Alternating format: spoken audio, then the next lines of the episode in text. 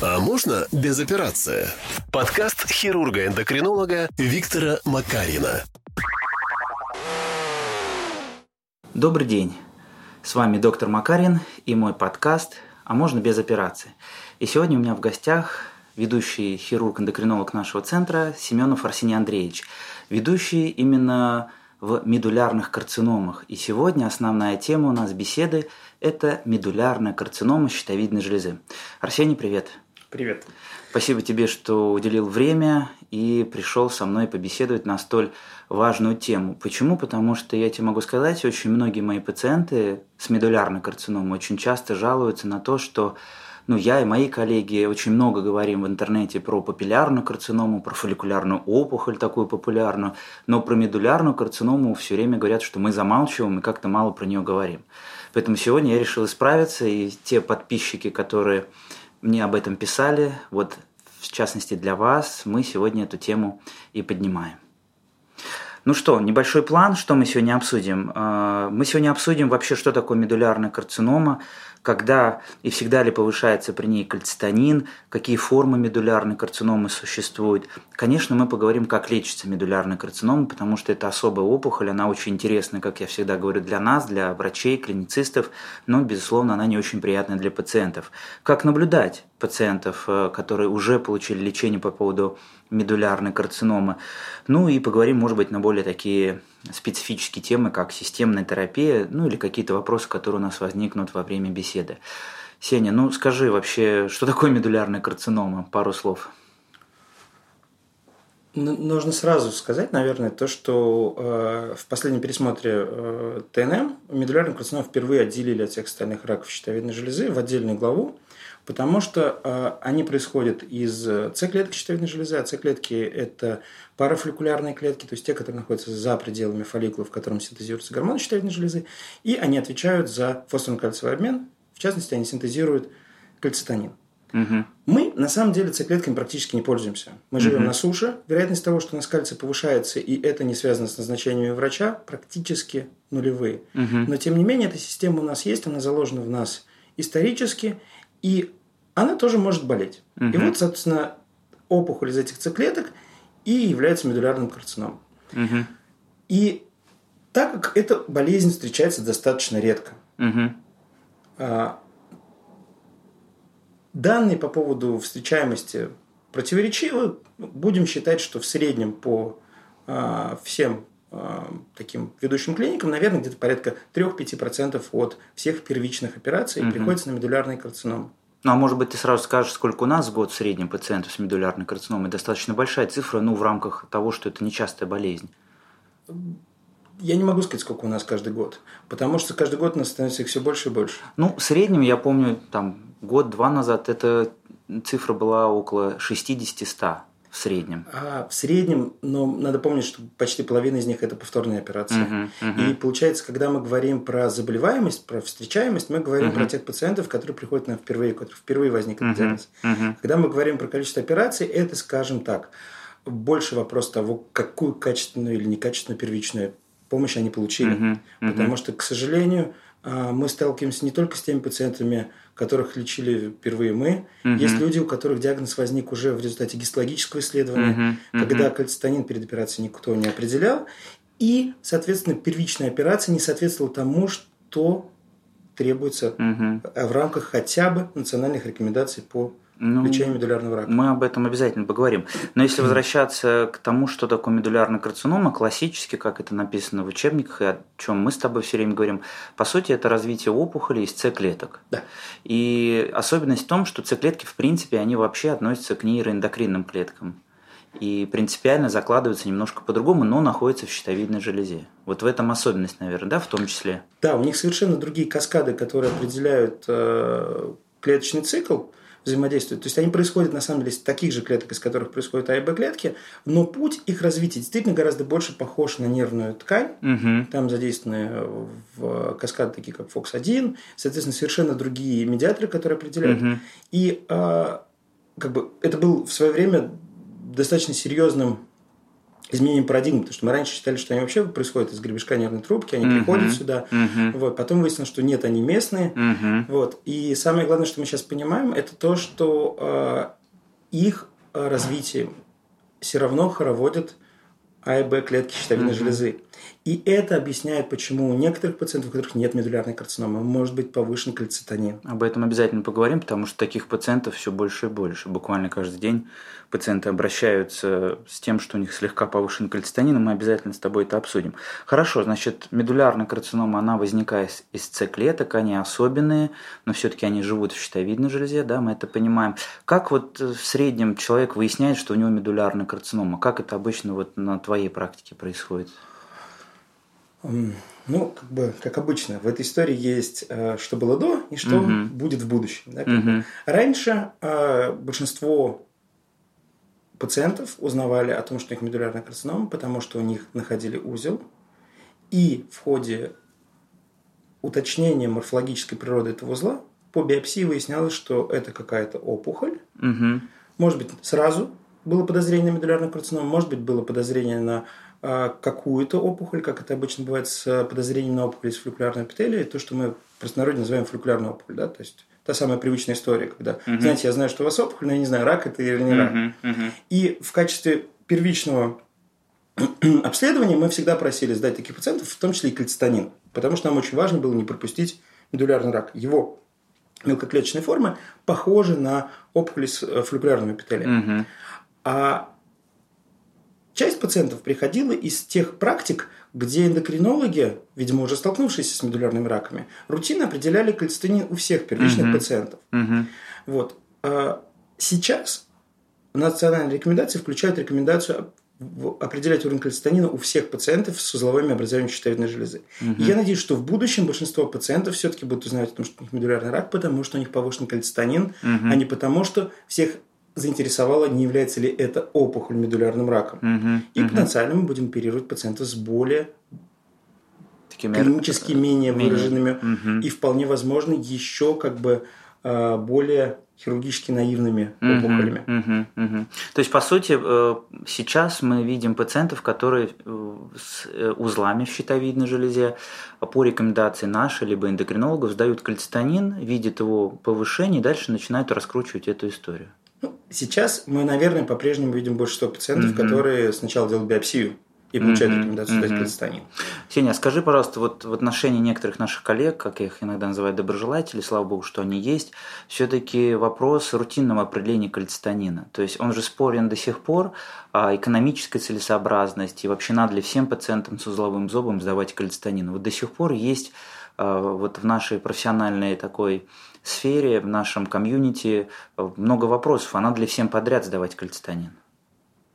Э, скорее, для меня этот вопрос немножко в другой плоскости. Mm, это скорее, нужно ли нам оперировать тех пациентов, у которых слегка повышен кальцитонин. Uh-huh, uh-huh. Потому что, когда мы говорим, нужно ли сдавать кальцитонин всем пациентам с узлами, я скорее за, потому что есть большое количество опухолей, которые наблюдались по много лет у очень-очень а, опытных специалистов. Uh-huh ну, ты без сарказма Или это говоришь. по поводу заболевания, получили хирургическое лечение, угу. допустим, по поводу первичной гиперпаратиреоза. Угу. И никогда не определяя уровень кальцитонина, угу. мы не знали, что у них все это время на фоне существует большая медулярная карцинома, потому что, к сожалению, вот в той когорте, которую я наблюдаю, есть пациенты, у которых первичная морфологическая диагностика, первая биопсия была коллоидный узел. Да? Мы в таких случаях угу. не всегда повторяем биопсию. Угу. И если этот пациент, у которого есть узел с слегка сниженной эхогенностью, с угу. тонким четким хало, да, то есть как бы никаких поводов думать, что перед тобой угу. а, действительно злокачественная опухоль нету, ты не видишь микрокальцинатов, ты э, получил заключение коллоидный узел, улыбнулся шире э, угу. и сказал, что ура, слава богу, этот узел не требует хирургического лечения. Угу. Мы так по-прежнему себя ведем. Угу. И если ты у нее не определил э, кальцитонин, ты можешь что-то проворонить. Uh-huh, uh-huh. И действительно есть большая проблема, из-за чего возникают э, споры по поводу определения кальцитонина или не кальцитонина. Сейчас все-таки мы уже, наверное, не говорим по поводу экономической целесообразности. Uh-huh. Да? Средний прием нормального, адекватного э, эндокринолога в частных клиниках все равно стоит как 2-3 определения кальцитонина, поэтому мы вряд ли экономим. Uh-huh, uh-huh. Вот. Но мы э, имеем проблему, как бы не очень красивую, не очень комфортную, когда угу. тебе приходит пациент, и у него, допустим, холецистеин 7 угу. там, или 12, угу. и он тебя спрашивает, так у меня есть медулярная карцинома угу. или нет? Угу. И это очень некомфортная зона, потому что ты можешь сказать, у вас может быть и есть медулярная карцинома, а может быть и нету. И процент этот, естественно, растет вместе с э, уровнем кальцитонина. Угу. И вот на этих низких цифрах ты, с одной стороны, должен его не перепугать, ты не должен ему... Э, Пообещать чего-то. Скажем так, э, его э, слишком успокоить. Успокоить, да. да. Нужно какую-то иметь уже заранее м, тактику в отношении uh-huh, таких пациентов. Uh-huh. И это большая с точки зрения клинициста проблема, потому что а, мы же тоже занимаем разные позиции. Кто-то, uh-huh. например, не переживает, если он выяснит это позднее, способен это спокойствие передать пациенту. Uh-huh. Кто-то боится что-то пропустить. А, кто-то боится выглядеть э, дураком в глазах своих коллег, uh-huh. потому что, ну, мне, например, проще, я не очень медийный, да, как бы mm-hmm. я нигде сильно не свечусь, и, в принципе, если про меня какой-то там врач подумает, что я дурак, я ведь об этом даже не узнаю. Ну да. Ну... Вот. А когда, допустим, ты реально переживаешь, потому что это там, может подпортить тебе реноме, потому что ну, у нас же, к сожалению, принято обсуждать, допустим, на конференциях, на крупных, что вот у нас был случай в такой-то известной ну, клинике, да. был пациент, которого неправильно трактовали, неправильно лечили и так далее. Угу. И вот э, под эгидой того, что сейчас мы покажем, какие бывают ошибки, мы вас научим, по факту э, создается очень неправильные прецеденты формирования у других врачей отношения к тем или иным диагностическим алгоритмам. В каждом диагностическом алгоритме заложено риск ошибки. Конечно. Мы это должны понимать. И каждый раз, когда мы назначаем кальцитонин, мы знаем, что если мы увидим кальцитонин больше 100, мы не сомневаемся, что перед нами медулярная uh-huh. карцинома. Uh-huh. Если он будет меньше 100, то наша тактика будет в первую очередь построена от того, что мы видим на УЗИ. Потому uh-huh. что если мы видим узел на УЗИ, то, наверное, а, это то, что показал вот в, на последних канинских чтениях э, Дмитрий Германович Бельцевич. Так? Угу. Не более оптимальная тактика все-таки, наверное, действительно пункция со смывом на кальцитонин. Угу. Ты попал, ты получил повышенный, там по-прежнему есть риски того, что угу. может ложно положить. Угу. Ты можешь по-прежнему сказать, что, знаете, у вас какая-то опухоль. Нам кажется, что там высокий кальцитонин, и это угу. может не оказаться медулярным раком. Угу. Но, тем не менее, количество пациентов, которых вы будете оперировать угу. а, зазря, угу. на самом деле резко снижается. А если вы не получили каких-то таких вот весомых аргументов в пользу того, что вы укололи опухоль, которая является медулярной карциномой, вы можете такого пациента понаблюдать. Ничего страшного, если вы лишние там, 10-20 лет понаблюдаете угу. пациента, у которого просто циклеточной гиперплазии нет. Угу. Ну, вот. Угу. Прошу прощения, я сразу тогда да, скажу. Давай. Есть такая штука, как стимулированный кальцитонин, угу. да, тест. Там идея заключается в том, что э, ну, их есть два варианта. Первый это с пентагастрина, второй это Но ну, с введением глюконата кальция. Его ни у кого нет. Угу. Вот, и... Но я напомню для слушателей, потому что у нас большая часть э, слушателей это все-таки пациент. Понятно, что и врачи, коллеги, слава богу, слушают э, подкаст. Но я хочу напомнить, что есть действительно тактика, которая описана и в клинических рекомендациях, в ситуации, когда мы видим повышение кальцитонина, да, Э, чуть выше нормальных показателей, то мы должны приложить пациенту выполнение вот этого того самого стимулированного теста, о котором сейчас Арсений Андреевич расскажет. Вот вопрос, должны или можем? Вот, угу. э, вроде как в новой редакции угу. этого уже не будет. Угу. А, и может быть, слава богу, потому что в первой редакции это выглядело достаточно странно. Там формулировка, ну, многие пациенты читают рекомендации, когда написано, что при стимуляции, если у вас кальцитонин больше 100, вас нужно оперировать, это действительно формулировка, которая не выдержит никакой критики. Потому что большинство пациентов, у которых кальцитонин там, допустим, 12, при стимуляции будут иметь кальцитонин больше 100. При этом из них меньшинство будет иметь медулярный рак. Угу. И, а, наверное, сейчас в нашем центре рутины мы уходим от определения стимулированного кальцитонина угу. большинства пациентов ровно потому, что не становится понятнее, не становится спокойнее. А что мы предлагаем тогда, скажи, пожалуйста? Пункцию всех mm-hmm. видимых маленьких узлов со смывом на кальцитонин. Mm-hmm. По крайней mm-hmm. мере, вот э, тот опыт, который скопился за последние там, три года, показывает, что процент ложных операций, безусловно, меньше. Uh-huh. Те пациенты, которые, допустим, которых не удалось найти что-то, но uh-huh. которые по-прежнему тревожные, да, с ними uh-huh. тоже можно, им можно сделать uh-huh. там стимулирующий тест. Можно поговорить по поводу того, что профилактически сделать тест на генетику. Вдруг uh-huh. у них семейная форма, у них uh-huh. ну, мы сейчас об этом поговорим, гиперплазия, да. да, вызванная редпротоонкогеном, и им бы было бы правильно прооперироваться, да, это мы можем э, допилить. Самое главное, что мы уже узнали, что такого ничего очевидного, никакого такого э, медулярного рака, который видно, то есть там, больше двух там трех миллиметров, у нас нету, а это значит, у нас есть время. Самый главный здесь а, элемент. Мы можем в динамике понаблюдать за базальным кальцитонином. Потому что если у нас кальцитонин повышен, потому что у пациента гастрит, или потому что он курит, или есть какие-то другие, он принимает какие-то лекарства, которые способствуют чтению кальцитонина, это не будет расти с годами.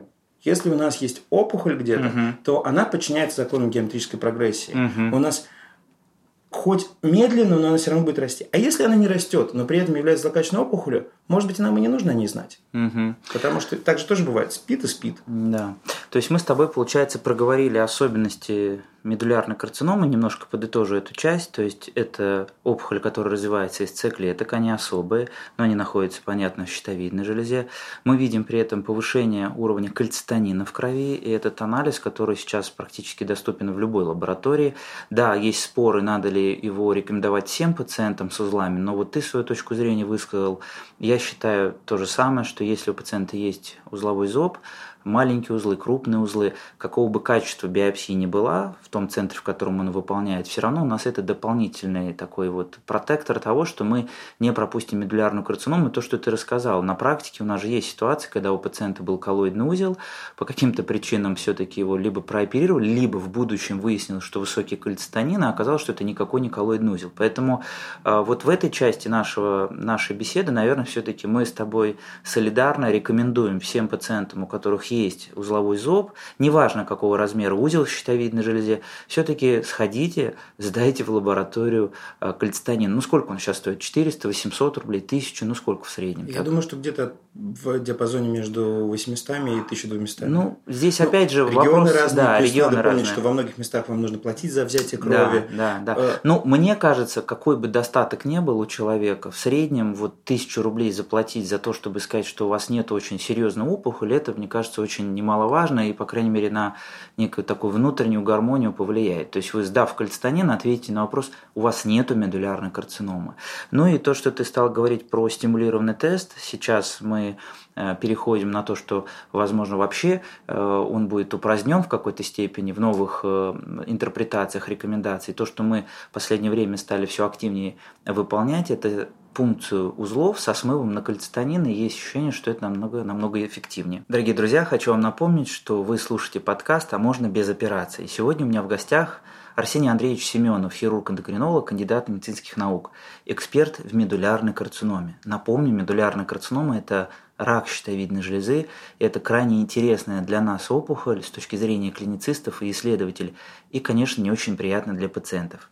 Арсений, давай э, расскажем с тобой, ты напомнишь вообще, какие формы медулярной карциномы существуют, потому что мне кажется, это очень важный аспект этой темы как с любой классификацией, делить что-либо можно разными способами. Угу. Можно поделить на страшную и не страшную, угу. что наиболее приятно, например, для нас, для клиницистов. Но всерьез э, выделяют, конечно же, семейные и несемейные формы. Потому что медулярная карцинома – это болезнь, э, которая, ну, наверное, у 10% э, тех пациентов, которые впервые об этом узнают, обусловлена семейным э, носительством – мутации редпротоонкогена, угу. которая может вызывать не только медулярную карциному, хотя это, конечно, наверное, наиболее важная часть этих синдромов, вот, но и заболевания надпочечников, э, заболевания около щитовидных желез. А самое главное, она может передаваться по наследству с сохранением принципа аутосомно-доминантного наследования, то есть 50% вероятность того, что а, ребенок будет носителем этого гена и тоже со временем может иметь медулярный карцином. И если мы посмотрим долю не среди первичных пациентов, а среди всех пациентов, а мы под первичными на самом деле подразумеваем того пациента, который из семьи выявляется первым, uh-huh, uh-huh. то вдруг эта доля с 10% вырастет до 30%, потому что за каждым пациентом тянется шлейф родственников, uh-huh, потому uh-huh. что всегда есть мама, бабушка, или наоборот мы нашли кого-то постарше, и, соответственно, мы будем видеть детей, внуков, э, иногда племянников. И в зависимости от того, насколько это большая дружная семья, тем больше шансов, что мы узнаем о тех или иных пациентах. Конечно, так получилось, что э, на территории постсоветского пространства... Пространства, да. да есть большое количество семей, которые не общаются со своими родственниками, Мгм. да, потому что у многих просто нету там прабабушек, прадедушек, они могли не вернуться там с войны, и а, многие семьи оказались разорванными, и зачастую у нас нету такого долгого анамнеза этих болезней, мы не можем найти а, Полное построить генеалогическое дре- да, то древо. есть есть родственники, которые где-то там болеют и об этом не знают, потому что Мгм. все-таки как бы как бы мы не привыкли пугать медулярной карциномой, течение у нее достаточно неспешное. Мгм. Кроме определенных мутаций, там, типа 918, когда мы действительно видим, что а, клинически, ну, как бы, инкурабельные раки могут встретиться уже у очень молодых взрослых, а иногда у лиц подросткового возраста, все остальные в целом а, заболевают то в детстве, Мгм. а выявляется эта болезнь обычно там, годам к 50 к 60. А, Хотя, конечно, средний возраст пациентов, которых мы оперируем с семейными формами, у нас достоверно ниже, чем со спорадическими. То есть они у нас где-то в среднем там, в районе 30 лет, Мгм. а те, которые не семейной формы или спорадические, да, чтобы Мгм. сразу разделить эти, ну, как бы сразу объяснить этот термин. Да, Мгм. спорадические, то есть случайные. Мгм. А они встречаются у лиц в среднем там, 50 лет.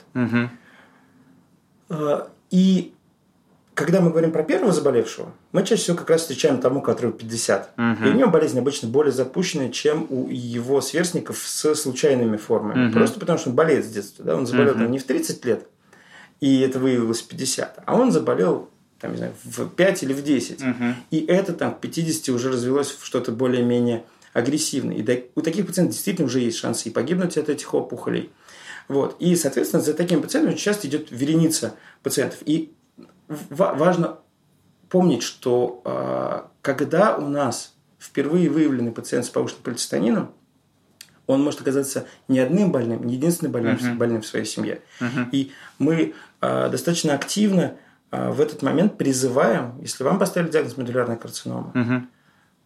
не откладывайте, попросите своих ближайших кровных родственников Мгм. сдать кальцитонин. Это недорого, это несложно, но вполне Мгм. возможно, кто-то нуждается в помощи даже больше, чем вы. Мгм.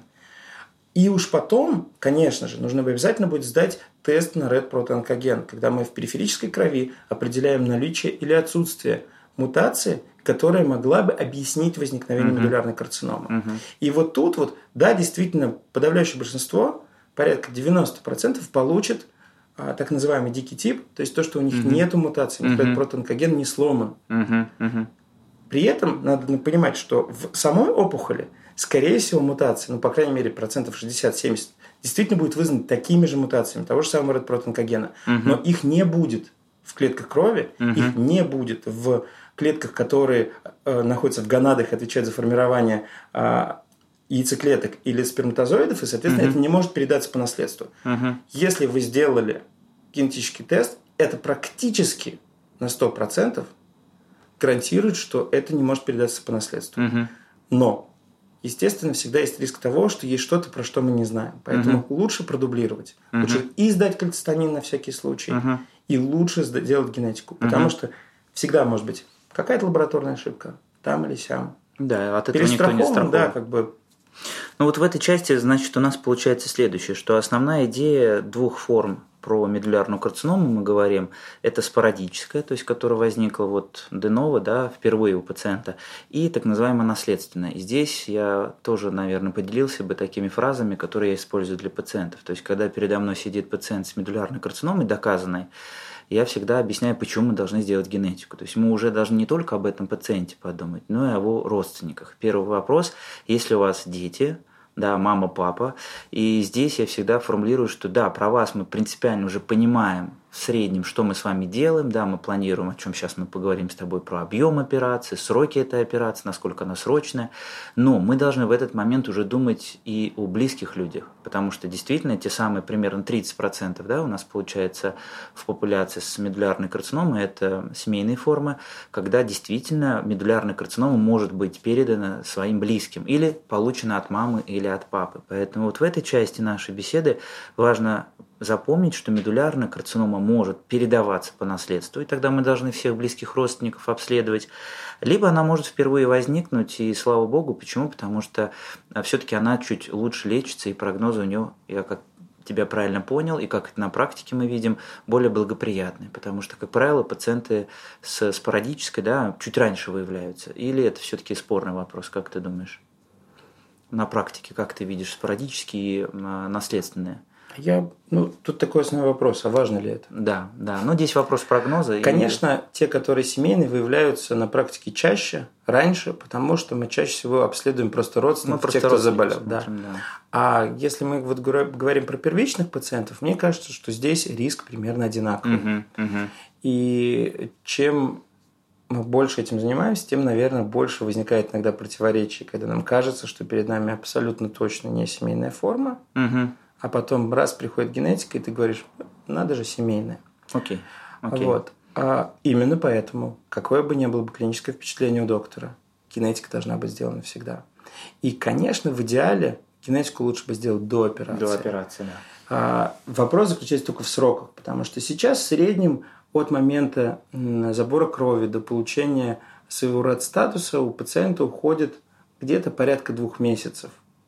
Когда мы говорим про Питер, да, как бы, когда угу. вы можете поехать вне онкологии к профессору Именитову. Да, и сдать э, это в том месте, которое занимается этим, наверное, больше всех в России. На потоке. Да, то там, естественно, как бы секвенирование в тех экзонов, в которых находится на этой хромосоме э, red протоонкоген, ну, занимает, наверное, меньшее время и стоит меньше всего денег. Угу. Когда мы говорим про людей из регионов, когда тебе нужно еще доехать до какой-то лаборатории, которая это делает, потому что, ну, допустим, некоторые лаборатории уже сейчас э, оказывают услуги по забору и доставке uh-huh, это в uh-huh. те генетические лаборатории, которые это делают.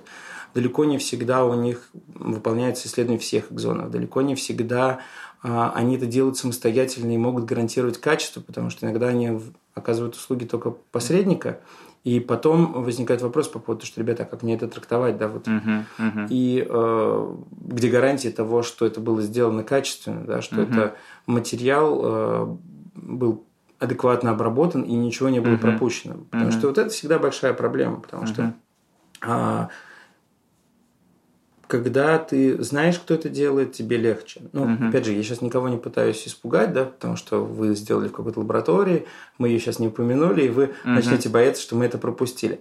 Нет, я надеюсь, что все, кто это делают, делают это хорошо, но тем не менее, вот мы в своей практике привязаны вполне к конкретному институту, ровно потому, что э, это э, как бы длительное взаимодействие, когда у нас есть возможность, если у нас возникают сомнения, быть это на связи всегда обсудить и, да. или иногда даже повторить. Угу. Вот. И именно это является залогом доверия. Угу. Поэтому, вот, да, когда нас спрашивают, где мы делаем генетику, мы всегда посылаем угу. туда.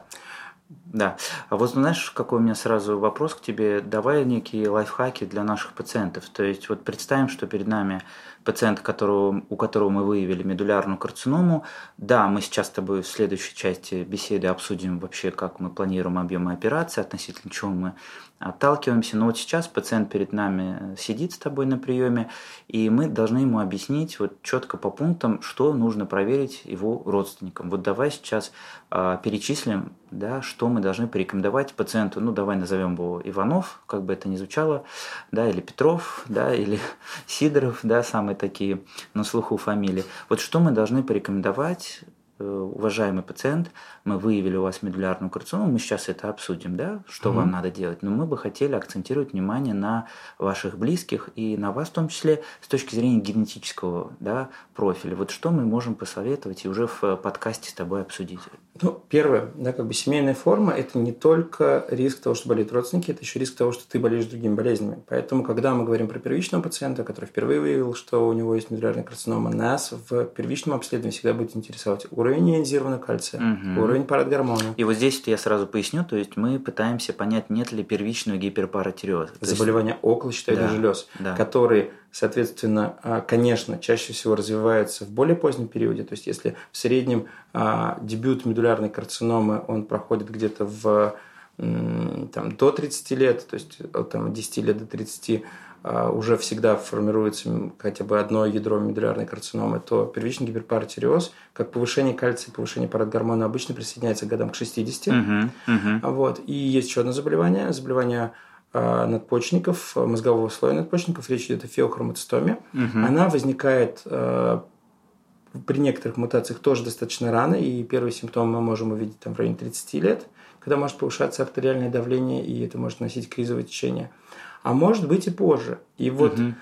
для нас, с точки зрения определения тактики, а, очень важно не проворонить медулярный карцином, в смысле, медулярный карцином, который идет в сочетании с фибромастомом, mm-hmm. потому что mm-hmm. мы можем во время нашей операции получить проблемы с э, артериальным давлением и, может быть, какие-то осложнения этого хирургического лечения из-за неучтенной болезни.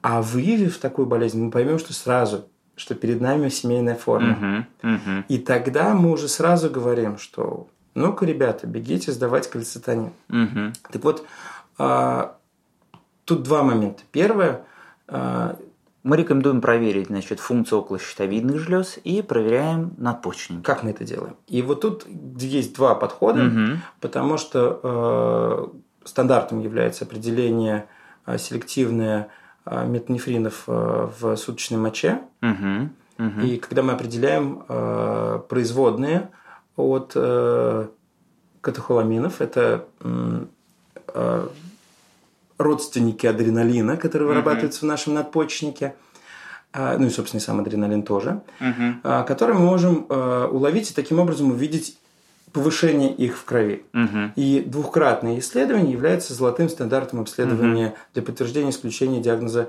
феохромоцитома. Uh-huh. Но так как мы говорим про то, что феохромостома – это образование надпочечника, то начать мы можем с того, что мы можем посмотреть, есть ли у нас в принципе что-то в надпочечнике. Mm-hmm. Потому что отсутствие чего-либо в надпочечнике нам будет гарантировать отсутствие mm-hmm. феохромоцитома. Потому mm-hmm. что в рамках э, синдромов множественной эндокринной неоплазии второго типа, что А, что Б, угу. встречаются феохромоцитомы, расположенные только в надпочечнике. Угу. Угу. И если, соответственно, в надпочечнике мы ничего не видим, мы можем не заморачиваться с определением уровня метанефринов, что бывает очень неплохо в условиях, когда вы не знаете, какая лаборатория это делает. Угу. Или у вас, допустим, нет э, доступа к референтным лабораториям. То есть ты э, все это подводишь к тому, что мы можем воспользоваться визуальными методами исследования. Я подвожу на самом деле к тому, что когда я говорю пациенту, что у вас рак щитовидной железы, неважно какой, из А клеток, из угу. Б клеток или из С клеток. Давайте сделаем компьютерную томографию. прошу сделать компьютерную томографию угу. легких и брюшной полости, когда угу. речь идет о медулярном раке, потому что для меня это даже без контраста. Угу. На компьютерной томографии без контраста, даже на четырехсрезовой, угу. видно, это надпочечник нормальный или в нем угу. что-то есть. Угу. Если там не видно, есть, что там что-то, ну, может быть, есть что-то там меньше одного сантиметра, честно, это крайне редко может быть клинической формы медулярной, в смысле феохроматостомы, которые потребуют от нас каких-то телодвижений. Угу. А дальше мы все равно сделаем генетику. Ну, угу. пациенту нужно общаться так, чтобы у него не было вопроса, зачем это делать. Хотя, конечно, я легко себе представляю пациентов, у которых нету вообще никаких родственников. Uh-huh, да, как бы, uh-huh. Если тебе 50 а, лет и у тебя, там, не знаю, был брак, в котором не было детей, угу. а, а супруг не является кровным родственником, угу. все остальные родственники где-то затерялись на полях истории, угу. очень трудно такого пациента мотивировать э, делать генетику.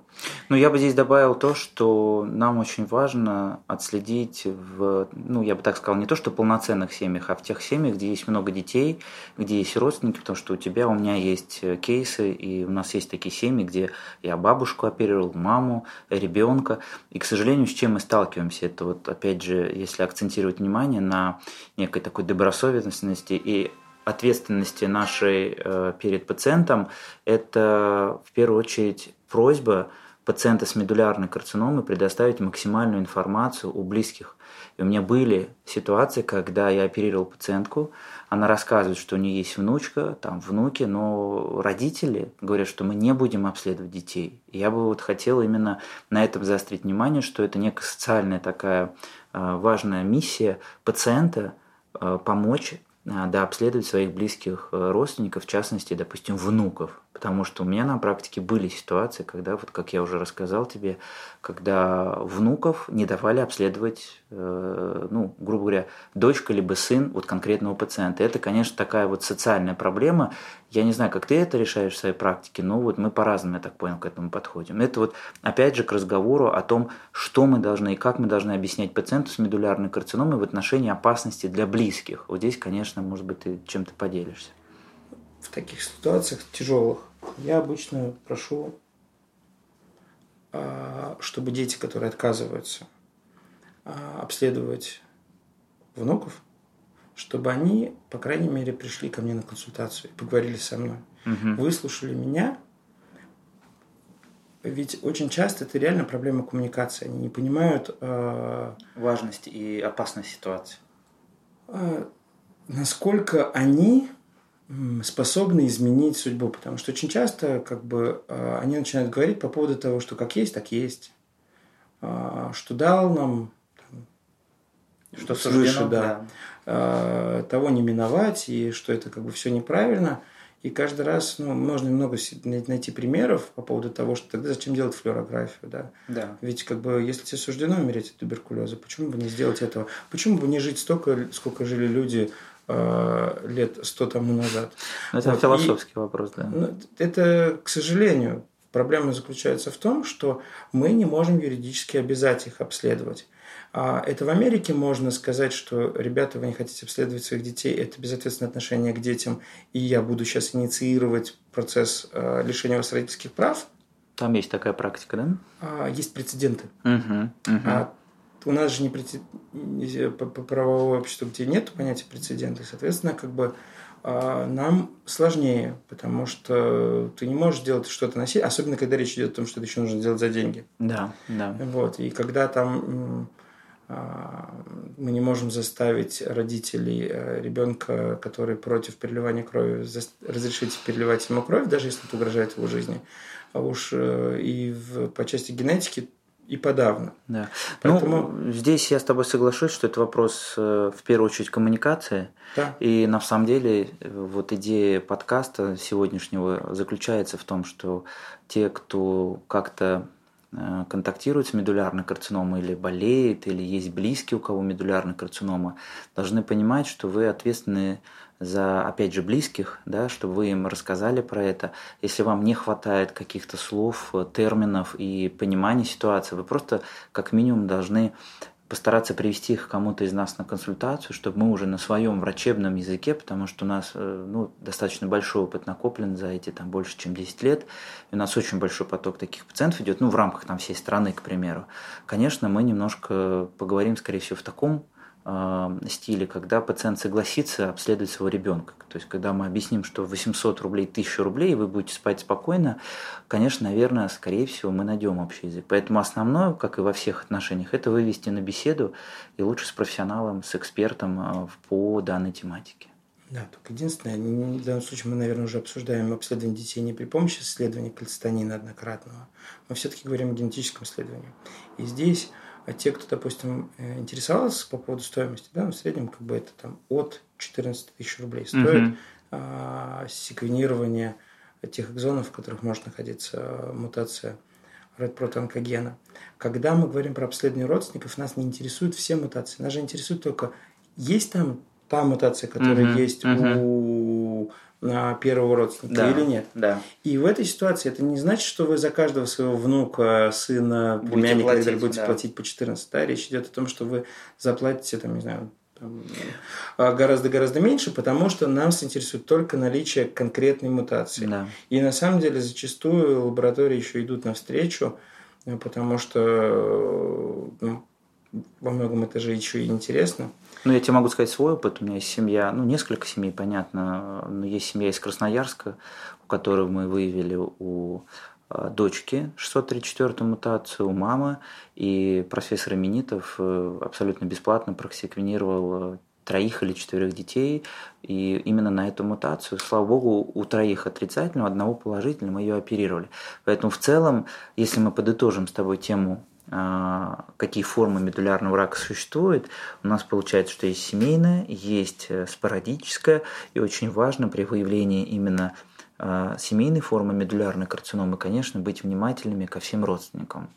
Ну, в следующей части, Арсений, давай поговорим все-таки, как лечится медулярная карцинома. Мне кажется, это очень важная, интересная тема для тех пациентов, э, которые еще не прошли лечение, и, возможно, мы ответим на те вопросы, которые у них возникли, и, возможно, им не смогли еще ответить их хирурги. Поэтому в следующей части мы с тобой побеседуем, как лечится медулярная карцинома. Обязательно. Дорогие друзья, мы продолжаем беседу с Арсением Андреевичем Семеновым, хирургом-эндокринологом из нашего центра эндокринной хирургии.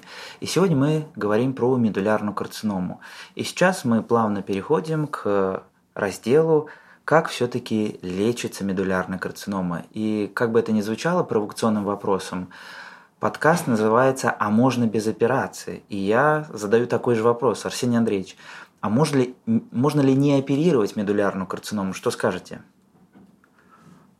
Как ни странно, ответ на этот вопрос отнюдь нет «что вы». Да? Мы говорим про э, медулярную карциному, а часть из этих пациентов – это, например, пациенты, как раз которые являются теми самыми родственниками угу. первично заболевшего. И есть мутации, например, где э, пенетрация – это термин, который обозначает – вероятность возникновения болезни при наличии мутации. Угу, угу. Она не стопроцентная. Угу. То есть, понятное дело, что когда мы говорим про детей, которые являются носителями мутации, мы не ждем, заболеют они или не заболеют. Uh-huh. Мы на данный момент считаем этически важным выполнять им профилактическую операцию. Очень много вопросов по поводу того, когда, потому что при 918 мы должны спешить, желательно сделать там чуть ли не в течение первого года жизни. Uh-huh. Когда мы говорим про остальные то э, мы скорее руководствуемся тем, какой уровень кальцитонина, что мы видим по УЗИ. Ну, допускаем, допустим, в течение первых пяти лет, к примеру. Ну, стараемся попозже, чтобы они были покрупнее, потому угу. что очень страшно оперировать очень маленьких детей. Технически просто нам проще, когда они повзрослее уже. А, и психологически. Угу. Угу. А, потому что, ну, малюхоник-то оперировать, это нужно иметь специфический навык. Вот. И когда мы говорим про а, тех, кто уже стал взрослыми, и сами могут принимать решения в отношении своей судьбы. Мне кажется, что те пациенты, у которых по УЗИ абсолютно нормальная щитовидная железа, там нет ни единого узла, у которых кальцитонин не повышен, и есть мутация, а заставлять их оперировать, а, это немножко... Для пациента непонятно, наверное. Все-таки я бы а. так сформулировал. это излишне, хотел сказать. Угу. Потому что э, в литературе описано немало случаев, когда пациенты так и не заболевали, Угу. Тем более, что если перед вами адекватный человек, он же уже почему-то сделал генетику, угу. то, скорее всего, а, он будет согласен наблюдаться да, потом пожизненно, и мы всегда успеем отрезать ему щитовидную железу. Mm-hmm. Потому что почти всегда в рамках синдрома множественной эндокринной неплазии все все равно начинается с клеточной гиперплазии. Mm-hmm. Mm-hmm. Вот. Ну, а это значит, тебе... что сначала да. повысится mm-hmm. кальцитонин, mm-hmm. а потом возникнет рак.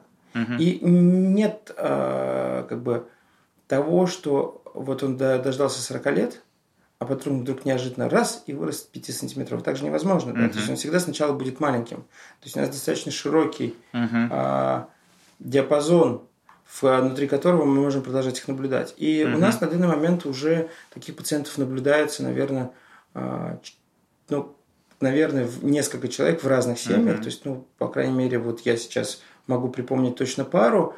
Вот, а, по-моему, кто-то есть у вас, в вашей когорте наблюдения, uh-huh. Алексеевич, кто-то есть у Ильи Валерьевича. А... Ну, давай будем честными. Все-таки таких пациентов очень мало мы их буквально на пальцах можем пересчитать, поэтому когда... То им можно не оперироваться. Да, их, им, их можно не оперировать, но в подавляющем большинстве случаев, конечно, мы, выявляя медулярную карциному по биопсии с использованием кальцитонина, конечно же, с пациентом обсуждаем вопрос об операции. И вот здесь мы с тобой переходим, опять же, э, как лечить медулярную карциному. И у нас э, вот один из вопросов, который хотел с тобой обсудить, а, какой объем операции мы выбираем? Все-таки что мы предлагаем, как правило, пациенту при выявлении медулярной карциномы? Потому что для пациента это всегда очень важный вопрос. Доктор, сколько вы мне удалите? Вот как мы подходим в этом а, ключе? Стартуем мы всегда, конечно, национальных рекомендаций, потому mm-hmm. что большинство людей руководствуются ими в своей практике, по крайней мере, я надеюсь, и речь идет о том, что базовым объемом хирургического лечения при медулярном раке является тотальная тиреоидектомия, то есть удаление всей щитовидной uh-huh, железы с обязательным удалением лимфатических uh-huh, узлов. Uh-huh. И, и здесь есть два «но». Uh-huh. Первое «но» – это связано с тем, всегда ли мы удаляем всю щитовидную железу, и второе – всегда ли мы удаляем лимфатические узлы. Uh-huh, uh-huh. А в, в отношении э, удаления всей щитовидной железы или не всей щитовидной железы здесь есть просто два лагеря. Да, как бы в Европе и в Америке исторически а, и в связи с высоким риском семейной формы всегда предлагалось удалять всю щитовидную железу. Надо понимать, что эта рекомендация возникла еще за времен, когда не было УЗИ, и когда предполагалось, что а, таким образом, предложив удаление всей щитовидной железы, вы уменьшаете вероятность того, что в другой доле вы оставите а, тоже очаг опухоли из С-клеток, который возник вот в ходе вот этого вследствие этой мутации. А, допустим, в Корее и в Японии э, достаточно активно пропагандируется тот факт, что для несемейной формы медулярной карциномы удаление только одной доли – это вполне достаточный объем, да, потому что мы же не планируем здесь выполнение радиотерапии, мы не будем контролировать тиреоглобулин. Мы всего лишь говорим про риск того, что в другой доле мы оставим медулярный рак. Если мы знаем, что перед нами не семейная форма, или в другой доле нет ничего, мы знаем, что даже если потом выявится эта семейная форма, мы можем удалить ее позднее, да, как бы это фактически как профилактическая операция в отношении тех самых еще не заболевших людей. Угу. Вот. А второй момент это с лимфатическими узлами. На данный момент американские рекомендации допускают не удаление центрального коллектора в случае выполнения профилактической операции у детей, угу, у которых угу. уровень кальцитонина меньше 40. Угу. Но и здесь и с уровнем доказательности есть определенные проблемы. Угу. И плюс ко всему у каждого из нас, наверное, есть э, на виду пациенты, у которых кальцитонин был обманчиво низок. Угу. Угу. То есть, когда ты, в принципе, думаешь, ну, здесь меня ничего страшного не ждет, а, медулярная угу. карциномка, там, допустим, 5 миллиметров, угу. а, я не вижу пораженных лимфатических узлов, угу. можно и обойтись. Угу. И вот угу. последний год а, мы поинтересовались среди всех пациентов, у которых опухоли меньше 1 сантиметра, угу. и а, выполнялась центральная лимфодиссекция, какова же частота того, что у них угу. есть метастазы. Как ни странно, в этой как бы, группе угу. количество пациентов с метастазами оказалось выше, чем в среднем. Угу. Интересные данные. Да. Вот. И, а, соответственно, как бы невыполнение профилактической центральной фасекции при первичной операции может а, повлиять на прогноз. Угу. Но, опять же, как бы, когда американцы об этом говорят, речь идет о том, что по УЗИ в щитовидной железе нет ничего. Угу. И, соответственно, это нельзя применять к тем пациентам, у которых есть хотя бы один узел. То есть им всем уже угу. выполняется лечебная тиреоидектомия угу. и лечебная Угу. Ну, профилактическая, но в смысле угу. с лечебной целью в первую очередь, угу. а центральная лимфоденектомия, потому что мы боимся, что там же есть метастазы. Угу. Угу. А, Хотел, знаешь, какую с тобой мысль обсудить? Мы это еще с тобой обсуждали даже с Хеником Драли, это один из мировых лидеров по а, пониманию медулярной карциномы, мы, слава богу, с ним знакомы. Он действительно прооперировал очень много пациентов. И здесь я к чему все это говорю? Вот возвращаясь к объему операции, да, когда мы говорим удалять всю железу или половину, и здесь, мне кажется, надо напомнить некую логику морфологическую медулярной карциномы в плане наследственной формы спорадической. Все-таки, когда мы говорим про а, наследственную форму, мы говорим о том, что практически в 100% случаях она мультифокальная. То есть мы говорим о том, что на практике, когда мы видим гистологию и видим, что морфолог, то есть врач, который э, порезал железу и сказал нам, где какая, какого размера опухоль, он обычно пишет э, у наследственных форм, что это мультифокальности просто. То есть и в правой доле есть какие-то очаги, и в левой доле. И вот здесь опять же мы возвращаемся к объему операции. То есть если мы говорим, что опухоль наследственная, то, конечно же, здесь мы должны думать про удаление скорее всего, всей щитовидной железы, потому что опухоль, скорее всего, будет во второй доле. Но вот тот самый вопрос, который мы с тобой обсуждаем, можно ли удалить половину, и мы его обсуждали с Хеником Драли, действительно, при э, спорадической, то есть случайной форме, не наследственной, ну, если ты расскажешь свой опыт, ну, я не помню, чтобы у меня, у пациентов с отрицательной генетикой, да, то есть не мутантов, а, была мультифокальная опухоль. Наоборот, чаще всего мы что видим? Если мультифокальный тип роста, как правило, на практике, к сожалению, пациент делает мутацию после, и мы видим, что он носитель этой мутации. То есть я к чему? Почему, опять же, возвращаясь к вопросу, когда надо делать генетику? Конечно, лучше до операции, потому что если мы исключили с тобой мутацию, мы в принципе с учетом размера опухоли, распространения экстратиреоидного, можем предложить пациенту гемитиреоидектомию. Это к вопросу об объеме. Угу. И вот вопрос, все-таки в отношении лимфоузлов. Вот что ты думаешь про ипсилатеральную? То есть э, напомню слушателям, что лимфоузлы находятся с правой стороны и с левой стороны. И, от трахеи. Да, от трахеи. Угу. Да, я сейчас не говорю про боковые лимфоузлы, мы сейчас их обсудим. Да, это боковые лимфатические узлы сбоку, где они находятся. Это другая тема, мы сейчас ее обсудим. Но вот про э, лимфодиссекцию, да, то есть мы с тобой обсудили, что да, можно удалять половину, особенно если это спорадическая медулярная карцинома. При семейной форме, конечно, мы должны тиреоидектомию делать. Но вопрос, ну опять же, да, можем спорить, но вопрос все-таки лимфоузлов. Что ты думаешь про ипсилатеральную, когда мы с одной стороны убираем лимфатические узлы, или всегда билатеральная, то есть двусторонняя лимфодиссекция, так называемая центральная, шестая зона, там седьмую выделяют сейчас угу. за грудинно. Вот что ты на этот счет думаешь? Ну, я делаю всегда билатеральную. Это в основном а, основано ровно на анализе вот этих случаев, когда угу. маленькие опухоли, маленькие уровни кальцитонина. А, и для меня вот сейчас очевидно, да, как бы в этой группе, а, к сожалению, а, примерно половина было билатеральное поражение центральной клетчатки.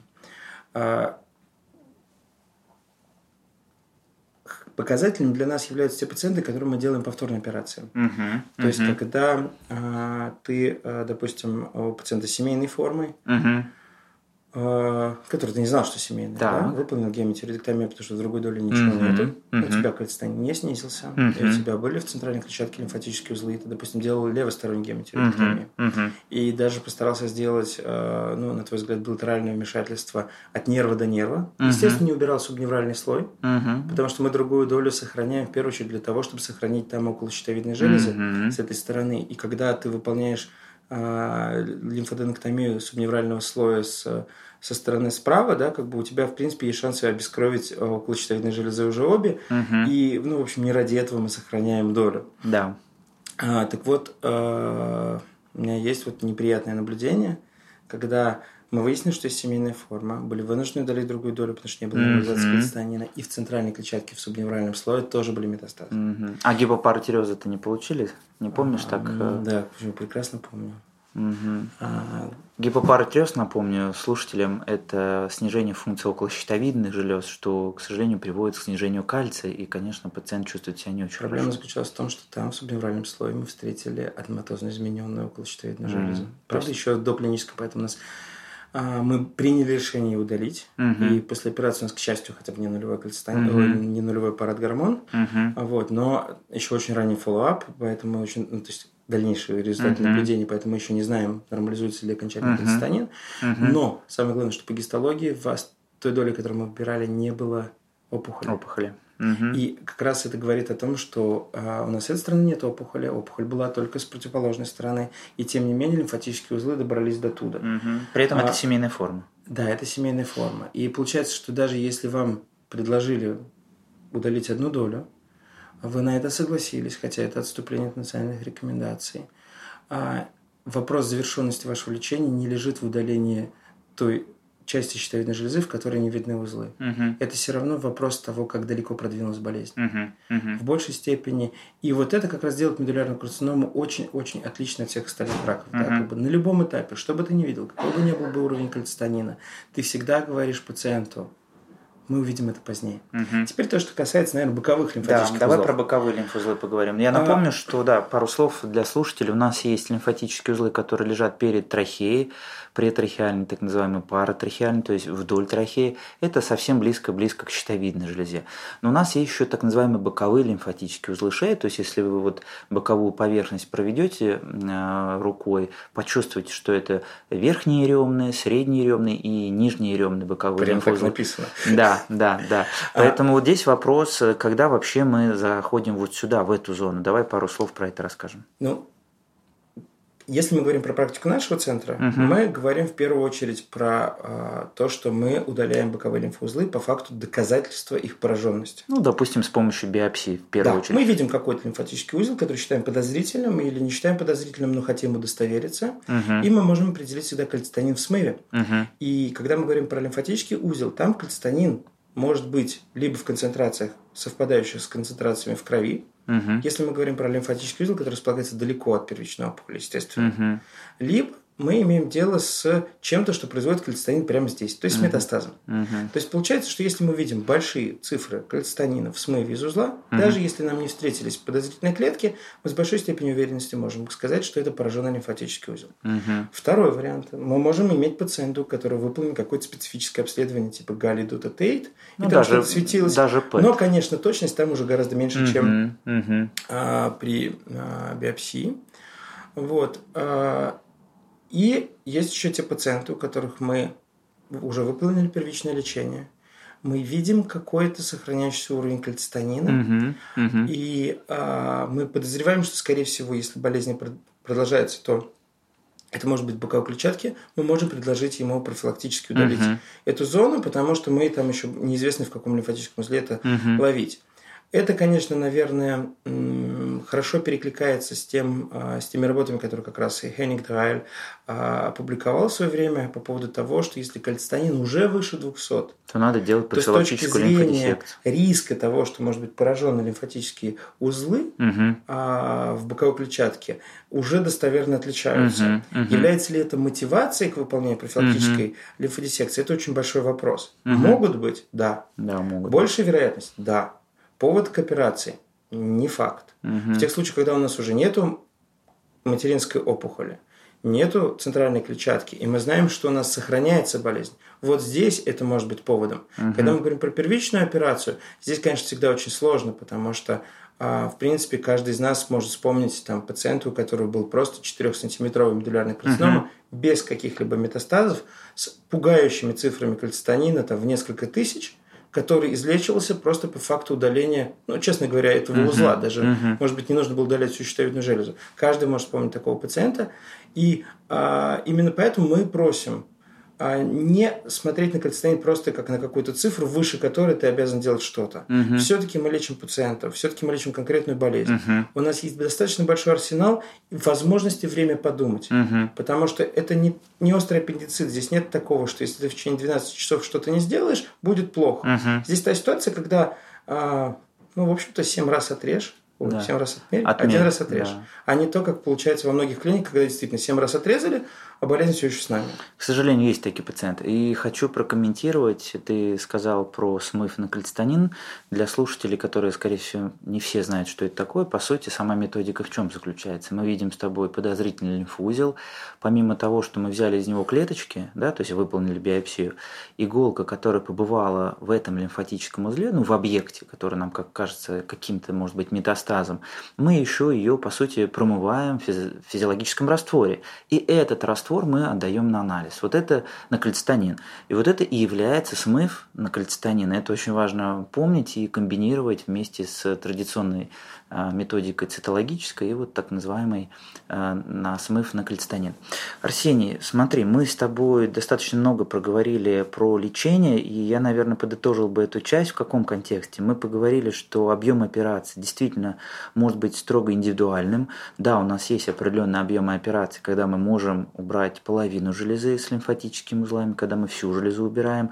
Мы сейчас с тобой поговорили про лимфатические узлы боковые, и в частности тактика нашей клиники основана в первую очередь на морфологическом подтверждении. То есть, когда мы видим объект, мы подтверждаем его с помощью биопсии и смыва на кальцитонин, только тогда мы принимаем решение про удаление этого всего компартмента. Да.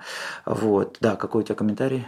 Да, хотел сказать, что вот ну, мы начали эту часть с разговора по поводу того, что можно не делать да, операцию. Да, да. И вот сейчас я, наверное, вспомнил еще один пример, когда, Да, давай. может быть, лучше не делать операцию. Ага, супер. Мы все вспоминаем пациентов, как- которые, у которых момент для хирургического лечения уже пропущен. К сожалению. И те пациенты, на самом деле, у которых уже пора начинать системную терапию, Да. всегда возникает вопрос, нужно их оперировать или нет. Мгм. И когда я подумал о такой формулировке, что иногда нам приходится говорить, нет, как бы вот э, здесь я не могу предложить ни одной хорошей операции, которая бы помогла, я подумал по поводу того, что в принципе, если мы говорим про а, отношения пациента и доктора, а, в отношении медулярной карциномы, если вы уверены, что это человек, который понимает, что такое медулярная карцинома, Мгм. который занимается достаточно активно, то решение об адекватном объеме первичного хирургического лечения можно достичь в диалоге. Мгм. Вы должны Мгм. просто понять, что а, у тех или иных действий есть определенная логика. Мгм. Если мы имеем дело с э, человеком, который плохо понимает а,